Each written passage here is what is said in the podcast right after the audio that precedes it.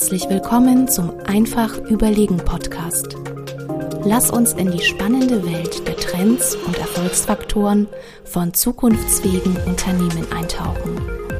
Und hier ist euer Gastgeber, Experte für Strategieentwicklung und digitaler Transformation von Familienunternehmen, Johannes Josnick. Hallo und herzlich willkommen zur nächsten Folge von Einfach Überlegen Podcast.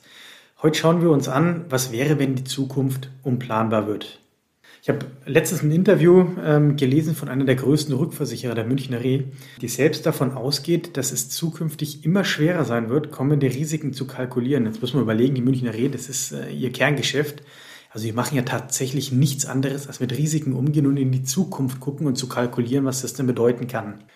Und die sagen also, die Zukunft wird immer unplanbarer und es ist damit immer schwerer, ja auch Versicherungsleistungen anzubieten, also quasi das Produktportfolio anzubieten. Und wenn man da hinguckt, das sieht man jetzt schon in dem, was sie ähm, an ihren Kunden anbieten. Die Münchner Re versichert seit 2021 nicht mehr gegen Pandemieschäden. Also wenn eine Großveranstaltung früher sich versichern könnte, dass sie ihre Ausfälle absichern könnte, ähm, wird das nicht mehr von der Münchner Re genommen.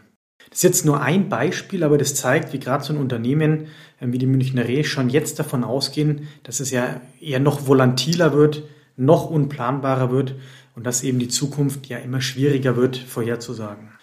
Jetzt ist es natürlich ein Versicherungsunternehmen. Jetzt kann man sich die Frage stellen, was bedeutet denn das jetzt für ein mittelständisches Unternehmen? Was hat das denn für Auswirkungen? Wie kann ich damit umgehen? Und ich habe da ein ganz gutes Beispiel. Ich habe äh, einen Kunden, der ist Weltmarktführer ähm, in der Herstellung von einem Bauteil für den Maschinenbau. So muss da Gerät schweißen und er, hat man zu mir gesagt, naja, sein, sein Erfolgsfaktor ist es, dass er weltweit die besten Schweißer hat, weil nur die schaffen es, dieses Bauteil so genau, so klein und filigran zu schweißen. Das kann nicht jeder und deswegen ist er Weltmarktführer. Es kann keine Maschine. Blöd nur, dass äh, er dann ein halbes Jahr später äh, plötzlich einen Wettbewerber hatte, und zwar einen chinesischen Hersteller, den Verfahren entwickelt hat, genau dieses Bauteil maschinell herzustellen. Das heißt, kein Schweißer mehr, der nötig war. Das Blöde war, hm, das Bauteil, das war von der Qualität her gleich, es war günstiger. Ja, und damit hatte der Kunde wirklich größeres Problem. Und er musste jetzt also Entscheidungen treffen. Was tut er denn jetzt, ohne dass er weiß, wie sich gerade der Markt entwickelt? Also war auch noch ähm, ein, ein Bauteil für eine Maschine, die für die Automobil Industrie gebaut wurde. Steht also jetzt genau vor der Frage, wo investiere ich, um zukünftig noch wettbewerbsfähig zu sein, ohne dass er eigentlich weiß, wo die Reise mal hingeht, ohne dass er sagen kann, naja, ich kann jetzt hier eine Maschine anschaffen, die 15 Jahre ähm, oder länger irgendwie funktioniert. Und da sieht man schon, wie schwer solche Entscheidungen ist. Oder stell dir mal vor, du bist ähm, ein Unternehmen, das Papier bedruckt, also in der Druckindustrie, und du müsstest jetzt entscheiden, ein neues Druckhaus zu bauen. Fast jeder Zukunftsforscher sagt denn ja, Papier ja, hat keine Zukunft, wird irgendwann abgelöst werden durch digitale Möglichkeiten, wird vielleicht noch ein Nischenprodukt sein. Aber wie lange das noch bleiben wird, wann das sein wird, ja, das kann dir keiner sagen. Sind es fünf Jahre, sind es zehn Jahre, sind es 15 Jahre?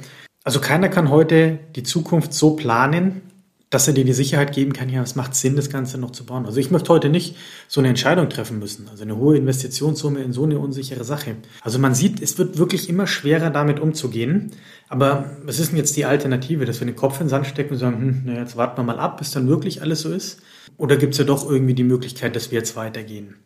Und ich glaube, das ist nochmal das Entscheidende, dass wir uns jetzt mal angucken, wie kann man denn auch in so einer Situation ja nach vorne gehen, auch wenn die Zukunft unplanbar ist, wie können es wir schaffen, trotzdem Entscheidungen zu treffen und eben nicht den Kopf in den Sand zu stecken. Das ist nämlich in meinen Augen ganz klar so, wer heute versucht, mit den herkömmlichen Herangehensweisen auf diese neuartigen Herausforderungen ähm, zu reagieren, der wird in meinen Augen scheitern. Also wenn man sich überlegt, was hat man denn früher gern gemacht oder was macht man auch intuitiv ganz gern? Also es geht mir genauso. Ich habe ein Problem, dann beginne ich das Problem zu analysieren. Wie ist der Markt? Was passiert um mich rum? Was macht der Wettbewerb? Wie kann sich was entwickeln? Ich mache Prognosen. Wenn ich dann genug Informationen habe, dann beginne ich zu planen, dann beginne ich Ressourcen zu allokieren, ja, und dann beginne ich zu handeln. Und kannst du dir vorstellen, in, der, in dem Fall von dem, von dem Druckhaus, naja, wenn wir jetzt da analysieren wollen, naja, wir haben überhaupt nicht alle Fakten, um entscheiden zu können. Alles, was wir da hinschreiben, das wird uns irgendwann belügen. Wir können hochrechnen, dass wir vielleicht mit irgendwelchen Annahmen in 15 Jahren eine Amortisation von dieser Investition hätten. Aber alles, was drumherum passiert, der Markt, wie schnell sich die Technologie verändert etc., all das können wir überhaupt nicht beeinflussen. Was kann man dann aber machen, um da rauszugehen? Ähm, da gibt es in meinen Augen eine ganz, ganz einfache Möglichkeit, die ist übrigens ähm, auch wissenschaftlich mal belegt worden. Da wurden mal die Erfolgsfaktoren von über 300 Unternehmern ähm, analysiert, die es wirklich geschafft haben, Unternehmen weltweit an Top-Plätze zu bringen. Und das Vorgehen dahinter ist eigentlich ein ganz, ganz einfaches. Auch da ist natürlich das Problem ähm, oder eine Idee der Ausgangspunkt. Und dann stellt man sich die Frage, was ist es mir wert, jetzt zu starten? Was ist es mir wert, wenn ich das mache? Bleiben wir beim Druckhaus. Was ist es mir wert, wenn ich dieses Druckhaus mache und der schlimmste Fall trifft ein? In fünf Jahren hat keiner mehr Papier. Wenn man sich die Frage beantwortet hat, dann kann man direkt planen und ins Handeln kommen. Lernt aus dem, was man tut und dann trifft man wieder die Entscheidung. Habe ich schon genug Informationen? Weiß ich mehr als davor oder weiß ich es nicht? Und entweder stelle ich mich wieder die Frage für den nächsten Schritt, was ist es mir wert? Oder ich habe eben genug, um schon wirklich planen zu können. Das klingt jetzt in der Theorie, finde ich, total einfach. Aber wenn man mal überlegt, in der Realität ist das echt schwer. Denn wir sind es gewöhnt, also mir ging es in der Uni schon so, ähm, mir ging es in meiner ganzen Laufbahn so, dass wir geprägt werden, uns auf den Ertrag zu fokussieren. Also erst machen wir ein Business Case, schreiben hin, so und so viel Umsatz müssen wir machen. Und wenn das alles klar ist, ja, dann geht's los. Und auch die Frage, die wir von Kunden immer hören, ist ja, wenn wir eine Strategie machen, ja, was kommt denn dabei rum? Natürlich will man das wissen, aber sind wir noch mal ganz ehrlich, ganz häufig ist es am Schluss Bauchpinseln und wir belügen uns selber und schreiben irgendeine Zahl hin. Je unsicher aber eben so eine Gemengelage wird, desto schwerer wird es ja auch, sich an Ertrag zu orientieren. Und dann ist eben genau diese Frage, was ist es mir wert, diesen Versuch zu starten, die, die dir hilft, eben nach vorne zu kommen.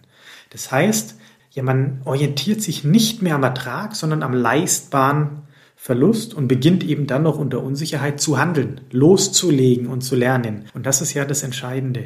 Wie schaffe ich es, loszulegen? Das ist ja wie beim Skifahren, wenn man in so eine, so eine Nebelwand fährt, denke, das kennt, äh, kennen die meisten von euch. Äh, man fährt da rein, bleibt stehen und jetzt gilt es ja wieder loszufahren.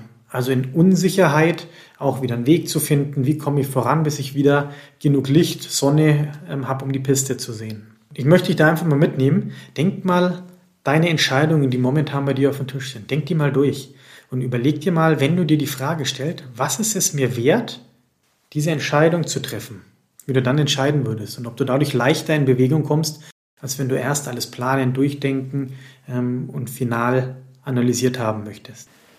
Ja, schreib mir doch gerne in die Kommentare, wie es dir geht, wenn du mal die Frage, was ist mir der Versuch wert, für dich beantwortest, ähm, oder sende mir eine E-Mail an josnik.weismann.de. Wenn dir die Folge gefallen hat, dann hinterlass uns doch eine gute Bewertung und ich freue mich, wenn du beim nächsten Mal wieder dabei bist. Bis dann.